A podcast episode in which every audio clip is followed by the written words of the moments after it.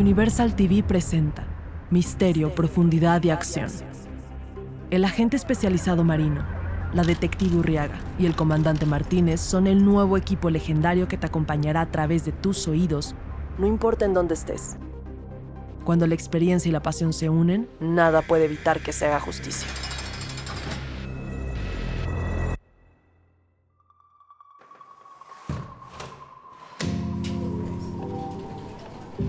Qué bella es la vida. Una mañana tranquila y el equipo de código U99 listo para trabajar. Traigo el café de Ariel y el mío. Dejo su café en su escritorio cuando lo veo entrando con su mochila y viendo el celular como su adicción. Buenos días, Ariel. Urriaga, mira este video. ¿Otra vez en esa aplicación? Sí, es muy divertida. Martínez entra abrupta y repentinamente al laboratorio. A ver, vamos, a trabajar. Ariel, tú también. Tenemos un código U99. Salimos de la estación tan rápido que no pudimos tener nuestra conversación mañanera. Código naranja. Emergencia que nos agarró de sorpresa. Vamos llegando a la zona del accidente. Hay víctimas, pero no son tantas. Lo más seguro, la persona que hizo la llamada exagera un poco. A trabajar, Urriaga. Sí, vamos. Nos vamos acercando al sedán volteado. Cuatro cuerpos en la calle. Dos chicos por el auto, una mujer y un bulto pequeño que espero que sea un bebé con vida. Ariel voltea y toma una de las chaquetas del niño del suelo y cubre la cara de la señora. Urriaga, ella ya está muerta. Dudo que haya mucho que podamos hacer por ella. Volteo a ver al bebé que está solo a unos metros alejados de la señora y me dirijo a los paramédicos para ver su estatus. Disculpen, ¿cómo está? Está bien, tiene algunas lesiones, pero se va a recuperar. Tenemos que irnos. Disculpe, con permiso. Vaya, qué fortuna. Vale, muchas gracias. Volteo a ver a Ariel. Se ve que escuchó porque su cara pasó de una tensión extrema a una cara un poco más relajada. Esta escena es muy fuerte. ¿Estás bien? Sí, todo bien. Esto fue un accidente. Unas personas que iban pasando dicen que vieron a alguien corriendo y cojeando en esta dirección. Martínez señala hacia lo que podría decirse que es un bosque lleno de árboles y lugares donde esconderse. ¿Crees que fuera el conductor? No lo sé, pero me tengo que asegurar. También necesitamos entrevistar a la persona que hizo la llamada. Fue ella, la mujer de allá. ¿Ella? Correcto. Ahora hazme un favor y entrevístala mientras investigo al corredor. Estoy en eso. Vamos, Ariel, acompáñame. Sí, vamos. Buenas tardes, señora. ¿Usted fue la que hizo la llamada de emergencia? Hola, hola. Señora, señora. Muevo a la señora para intentar traerla de su trance, pero Ariel me hace a un lado. Ariel sienta a la señora en el pasto con marcas de llanta. Cuidado. Hay que ser más delicados cuando trates con una persona en un shock tan fuerte. Vaya, gracias por el tip. Sí tendré más cuidado. Qué bueno que tengo a alguien en contacto a mi lado. Hablando de... ¿Dónde está Marino? Marino no va a poder estar aquí. Me comentó que tenía una tarea de Martínez en el cuarto de evidencia. Algo sobre un caso viejo. Mientras se calma un poco, ¿qué crees que haya pasado aquí? Vale, pues lo que parece haber pasado fue que el auto se derrapó y se salió de control. Golpeó primero a la señora y al bebé. La esquina está ahí y el auto está hasta allá pasando la primera casa de la esquina por completo y llegando a la mitad de la segunda casa. Por lo que iban a una gran, gran velocidad.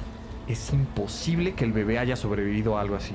La mamá debió de haberlo protegido con la espalda o aventado para evitar el impacto. Después debió de haber golpeado a los chicos al final. Ambos están relativamente bien y más cerca del auto. La señora debe de haber visto todo pasar desde lejos. No hay manera en la que tuviera tiempo de evitar el golpe. A esa velocidad no. Ella debió estar lejos o desde la ventana de esa casa. No dudo que ella viva ahí. Señalo la primera casa de la esquina. Vale, verifica si puedes conseguir otro punto de vista de esa casa con la señora. Vale. Eh, ¿Escuchas eso? Sí, parece que uno de los niños acaba de despertar. Vamos a ver qué conseguimos con ese niño. Vale. Nos acercamos hacia donde está la voz quejándose. Uno de los paramédicos está checando la jeringa y preparándose para inyectar. Un momento, por favor. Soy la detective Urriaga. ¿Eso lo va a noquear? No, señora, esto calmará el dolor porque tiene costillas rotas, los tobillos fracturados y una contusión fuerte. Sería peligroso sedar. Vale. El paramédico le inyecta la solución al chico que se ve que es un estudiante que estaba en camino a la escuela. Hola, ¿cómo te llamas? Oh. Amigo, respira, tranquilo. ¿Tiene alguna identificación? Voy a buscar en tu chamarra una identificación, ¿de acuerdo? El paramédico comienza a buscar en las bolsas de su chamarra y saca una cartera con estampas y cartas de juego. Detective, su nombre es Aldo Romero. Por favor. Tranquilo, Aldo, todo va a estar bien, estamos en eso. Los sedantes empiezan a tomar efecto. El chico comienza a relajar las facciones un poco. Se empieza a notar el alivio en su cara. Aldo, ¿me puedes decir cómo se llama tu amigo de allá? Se llama Lorenzo. ¿Cómo se encuentra Lorenzo? Está estable, tiene también una fuerte contusión y una herida en el brazo. Está perdiendo mucha sangre. ¡Vamos, equipo, muévanse! ¿Ves? Todo va a salir bien. Mientras, necesito que me cuentes qué pasó antes de que el auto se estrellara con ustedes.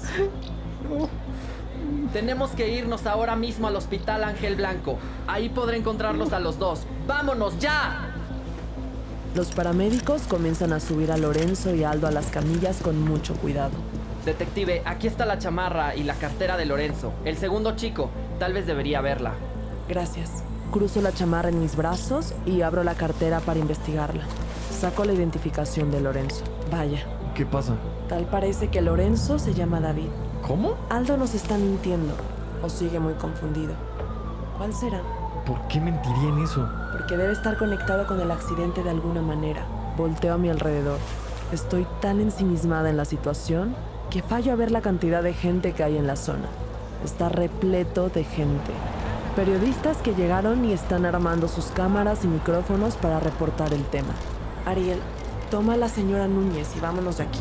Se va a sentir mucho más cómoda en la estación que frente a cámaras y micrófonos. Sí, vamos. Ariel se dirige con la señora Núñez y con su calidez la lleva a la patrulla antes que los reporteros le empiecen a tomar fotos o la gente la bombardee con preguntas. Los paramédicos que estaban viendo al bebé lo traen en brazos y lo suben a la ambulancia. La madre está siendo preparada por los paramédicos que reemplazaron la chamarra por una manta más formal para la ocasión. Tienen que atender rápido al bebé. Puede parecer que esté bien, pero no hay que descartar nada. No encontré nada. Aquí todo está confuso igual y nos vamos a llevar a la testigo a la estación. Se sentirá más cómoda que alrededor de todas esas cámaras. Buena decisión. ¿Dónde está Ariel? Llevó a la señora Núñez al auto, la testigo. Ya debería estar esperándonos. Martínez toma la sirena que estaba pegada arriba del auto. La desconecta y la guarda. Ya tuvo su función. Arranque el auto y nos vamos de vuelta a la estación. La señora Núñez está sentada en mi escritorio, tomando té. Tuvo que dejar el café de la mañana en su ventana, siendo testigo de todo. ¿Cómo está? Va mejor que hace rato. Le di un té de manzanilla para relajarla. Buena idea. ¿Ya llegaron las cámaras del edificio? No, deben de estar en camino. No, no están en camino. Ya están aquí. Ariel toma de inmediato las grabaciones y vamos al laboratorio. Veamos qué hay aquí. Ariel empieza a adelantar la grabación hasta la hora aproximada del accidente. Vemos el sedán que se volteó acercándose a la esquina del accidente. La mamá con su bebé caminando por la calle. Pero los estudiantes no se ven por ninguna parte. ¿Están viendo lo mismo que yo? ¿Te refieres a la falta de estudiantes en esta grabación? Sí, eso mismo. Entonces ellos venían manejando ese auto. Tal parece. Un oficial entra al laboratorio y le da un sobre a Martínez. Tal parece que el auto que se volteó fue reportado como robado. Oh, creo que sé qué está pasando. Ariel le pone pausa al video. Se aleja de la computadora y se dirige directamente a su teléfono abriendo la aplicación del video. ¿Recuerdas lo que te había dicho de la aplicación de videos? ¿Sí? ¿Eso qué tiene que ver con esto? Hay algunos que se vuelven virales y populares, más con los jóvenes. Eso suena a uno de esos mismos retos. ¿Qué? ¿Hacen retos así de peligrosos? Sí. Lo peor es que no nos podemos dar abasto. Se está saliendo de control. La mayoría de los robos de autos recientes han sido por eso, aunque algunos videos son actuados. Entonces veamos lo que pasa al final. Martínez se acerca a la computadora y reanuda el video. Vemos cómo el auto se acerca a gran velocidad. La madre volteó a ver el auto que se acercaba. Cuando llega a la esquina intenta derrapar y seguir adelante, pero pierde el control y empieza a dar vueltas descontrolado. Un cuerpo sale del auto volando y la madre intenta huir con el bebé en brazos, pero lo lanza para adelante. El auto la golpea de lleno. Parece que fue muerte instantánea. Un golpe así nadie lo sobrevive. Un chico sale del auto con alguien en brazos. Creo que hemos encontrado nuestro corredor. Saca a su otro compañero del lado del copiloto y lo recuesta. Voltea y ve que Doña Núñez lo está viendo y escapa. Y ahí está nuestro corredor. Entonces, este es un reto, ¿correcto? Sí, como tal no esto. El auto tiene que derrapar unas calles y lo dejan varado. ¿Por qué hacen este tipo de cosas? Fama, más que nada. Infamia, diría yo. Esto es peligroso. Esta situación se le salió de las manos. Deberíamos de ir a hablar con Aldo para ver qué más encontramos. Sí, vamos. Ariel, mantente al tanto e intenta averiguar lo más que puedas de la situación. Claro, cualquier cosa les marco. El olor hospital revuelve mi estómago. Puedo aguantar escenas de crimen pesadas, pero nunca he tenido una muy buena relación con los hospitales. Buenos días. Soy el detective Martínez. Ella es mi compañera, la detective Urriaga. Somos del código U99 y venimos a buscar a un chico. Se llama Aldo. Llegó esta mañana. La recepcionista toma su formato y busca el nombre de Aldo entre varias hojas de registro. Nos muestra el camino. Caminamos por los pasillos de este hospital hacia el tercer piso. Es claro que algo está preocupando a Martínez con la cara que trae. ¿Qué sucede? Si acaba de salir de cirugía, está bloqueado. No vamos a poder hablar con él. Tal vez con su amigo. Dudo que haya despertado. Llegamos al cuarto del chico y la puerta está semiabierta. Entramos y está durmiendo. Martínez se siente esperar una reacción. Entra una pareja. Imagino los padres de Aldo. La señora sigue caminando sin hacernos caso hasta llegar al lado de Aldo sin decir nada. Hola, buenas tardes. ¿Ustedes son los padres de Aldo? Buenas tardes. Así es, ¿en qué podemos servirle? Buenas tardes. Somos los detectives Martínez y Urriaga. Esto es sobre el incidente que tuvo su hijo en la mañana. ¿Ya atraparon al desgraciado que le hizo esto a mi hijo? Verá, su hijo iba en el auto que causó el accidente. ¿De qué habla? Eso es imposible. No, señor. Lamento decirle que hay grabaciones que muestran el accidente. Su amigo lo sacó del auto.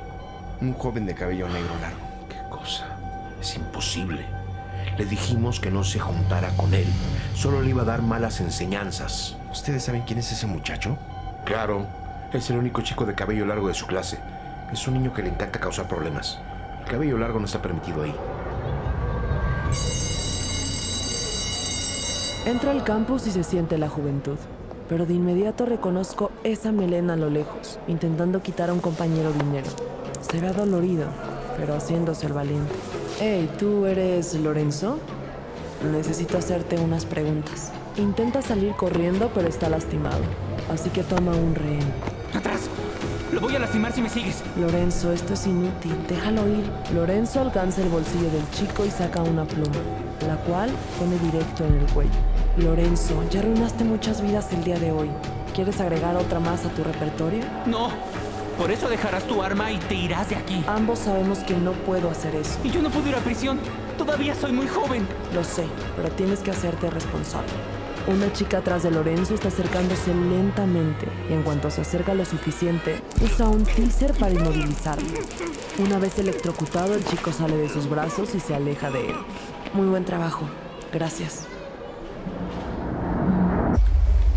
Buenos días. ¿Qué tenemos aquí? Un joven con cabello largo. ¿Acaso es Navidad? Lo sé. Desafortunadamente tenemos que trabajar rápido. De otra manera tenemos que dejarlo ir. No han levantado cargos por haber atacado a ese chico en la escuela y de cierta manera dudo que lo hagan. Entonces, manos a la obra. Martínez abre la puerta y la sostiene mientras salgo, mientras que yo abro la puerta y entro rápidamente al cuarto de interrogaciones, dándole poco tiempo a Lorenzo para reaccionar. Buenos días, Lorenzo. ¿Cómo estuvo tu noche? ¿Cómoda? Demasiado oficial. Muchas gracias. Detective, jovencito. Como sea, de cualquier manera apestan haciendo su trabajo. Por eso nos tardamos tanto dando contigo, ¿verdad? Yo digo que fue pura suerte. Verás, Lorenzo. Fue suerte. Te podrás imaginar cómo dimos tan rápido contigo y con tu escuela. No lo sé, ¿algún pajarillo? ¿Alguno vino a tu mente? Que se llame Aldo, por ejemplo. Yo no hice nada, no sé de qué están hablando. ¿Ahora fingir demencia? Original. Aldo es como un hermano. Nos mantenemos unidos y salimos de los problemas juntos. Ah, ¿en serio? Porque cuando le pregunté quién era su amigo me dijo que Lorenzo. Pero estaba preguntando por el otro chico. Debió de haber estado pensando en mí. Un accidente te mueve la cabeza. Accidente. ¿Qué accidente? Martínez, ¿mencionaste algún accidente? No, Urriaga. Me imagino que tú has de haber dicho algo. Hablando de accidentes, ¿qué te pasó? ¿Por qué tan raspado? Ya casi lo tenemos. Ese fue un gran desliz. Una sonrisa burlona desapareció y fue reemplazada por una mirada desafiante y de odio. Una de las mejores señales al estar interrogando a un sospechoso. Pero bueno, supongo que el gato se comió su lengua, Martínez.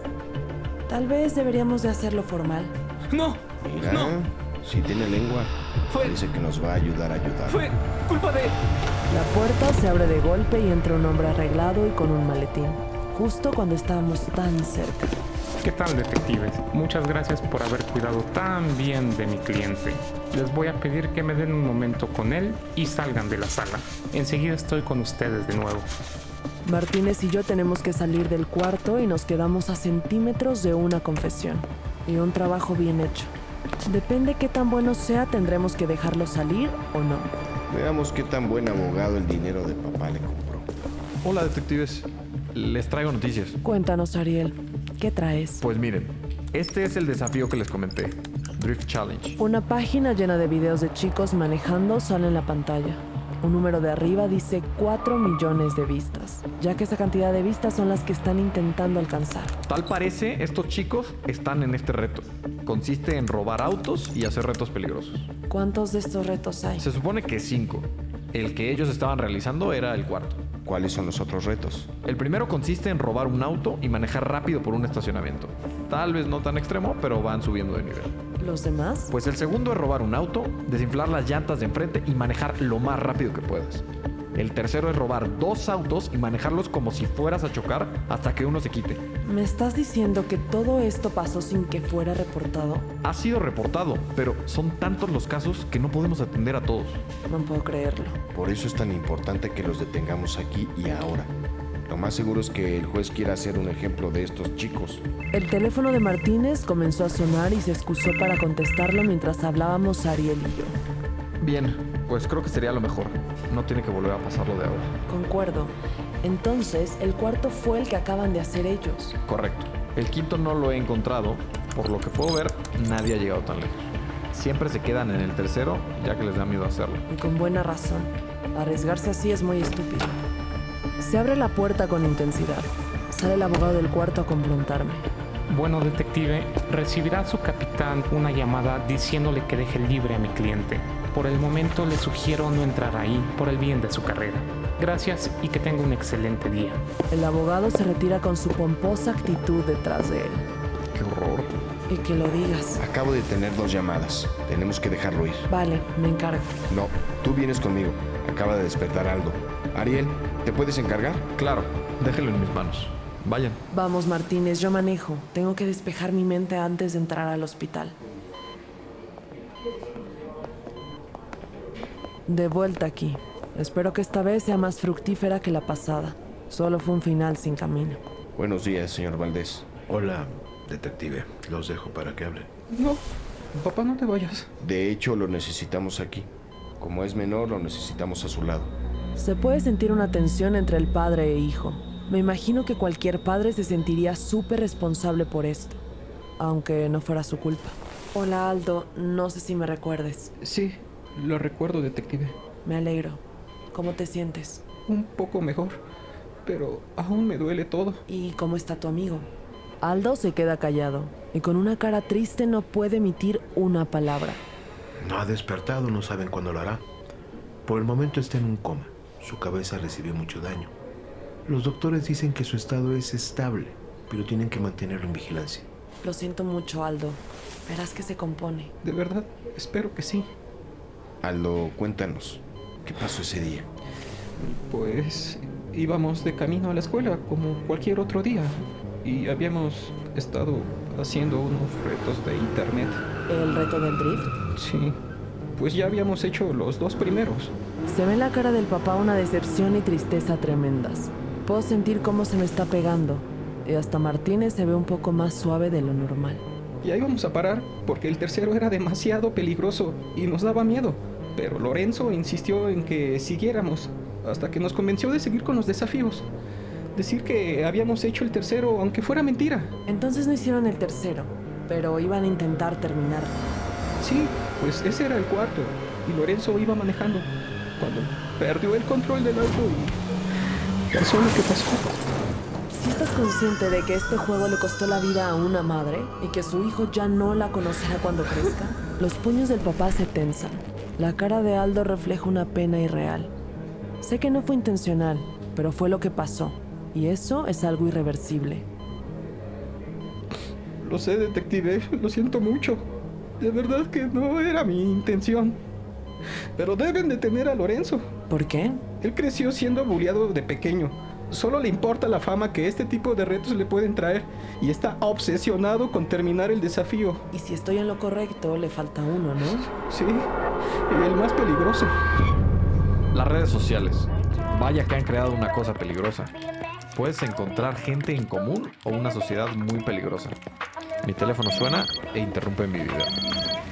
Bueno, Ariel, ¿dónde está Lorenzo? tiene como 30 minutos que se fue. ¿Por? No podemos dejarlo moverse mucho. Va a intentar terminar el desafío. Tienes que encontrarlo y seguirlo. Mm, vale, vale. Se fue caminando. No puede estar muy lejos. ¿Cuál es la plaza comercial más cercana de la estación? Es la plaza que está a unas 5 calles. Tienes que salir corriendo ya. Vamos en camino. Mm, Vale, pero ¿cuál es el último desafío? Tiene que manejar un auto dentro de una plaza llena de gente. Sin chistar, tomo mi chamarra y mis llaves. Voy corriendo hacia mi auto. Lo tengo que detener. Muchas vidas están en peligro y no tengo mucho tiempo. Regreso por el saco de Martínez, voy corriendo al estacionamiento y buscando las llaves del auto de Martínez. Entro al auto. Tomo la sirena y la pongo en el techo. Me debería de ayudar a llegar más rápido. Le marco a Urriaga desde el auto de Martínez. Urriaga, voy en camino. Tomé el auto de Martínez. Estás en altavoz. Es lo que veo. Tranquilo, Martínez. Lo trataré con cuidado. Más te vale, Ariel. Los autos se mueven a un costado en cuanto escuchan la sirena. No me debería tomar tanto tiempo. Voy a mitad del camino y veo una conglomeración frente a la plaza. ¿Acaso llegué tarde? Creo que llegué tarde. No creo. La radio sigue tranquila.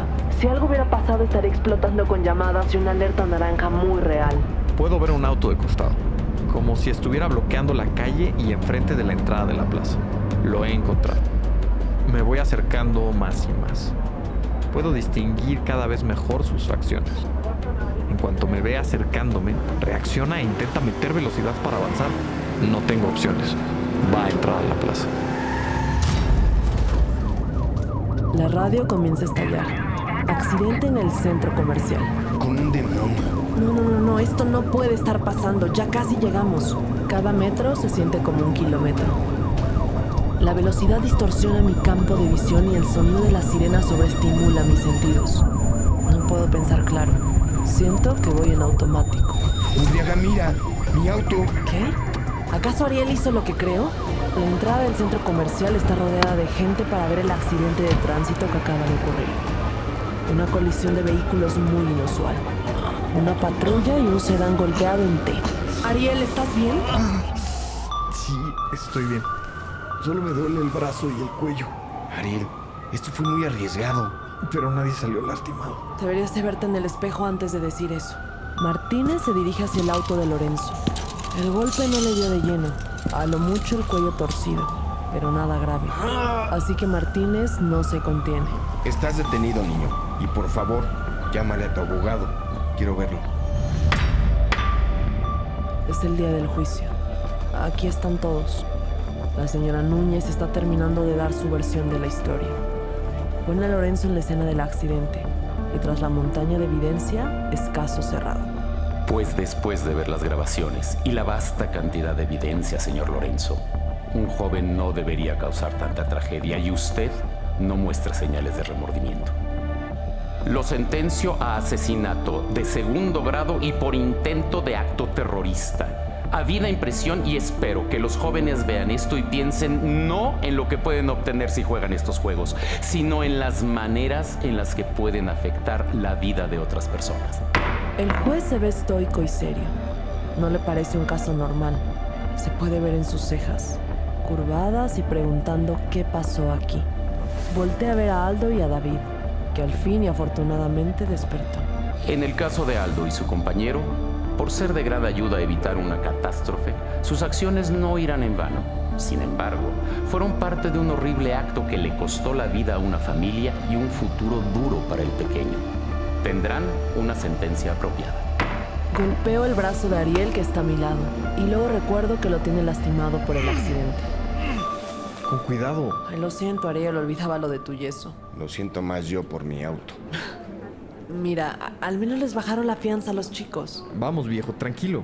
El seguro dijo que cubrirá todos los gastos de tu auto para que quede como nuevo. De no ser por ese seguro, Ariel, tendrías más huesos rotos y no exactamente por un choque, ¿eh? Vamos, lo siento, Martínez. No te preocupes, Ariel. Fue la decisión correcta. Arriesgada, pero correcta. Después de algo tan siniestro como esto, me pongo a pensar. Hay que tener cuidado con lo que nos dejamos influenciar en nuestra vida. Las redes pueden ser una gran herramienta que nos deja crecer o una maldición que nos lleva a cometer graves errores. Pero mientras estemos aquí, nos aseguraremos de cuidar la paz y bienestar de las personas, con un increíble equipo que no tiene miedo a arriesgar la vida. El juez dio una sentencia de por vida a Lorenzo sin posibilidad de fianza. Aldo y David tendrán que pasar cinco años en prisión. Cuando cumplan la mayoría de edad serán trasladados a una prisión normal. Y cuando salgan tendrán que trabajar en servicio comunitario por tres años. Una sentencia justa. Ayudaron a evitar muchas muertes. Sin embargo, le causaron la muerte a una persona completamente inocente, que apenas iba comenzando su vida. Aquí el código U99. Solo buscamos la justicia, por cruda y dura que sea.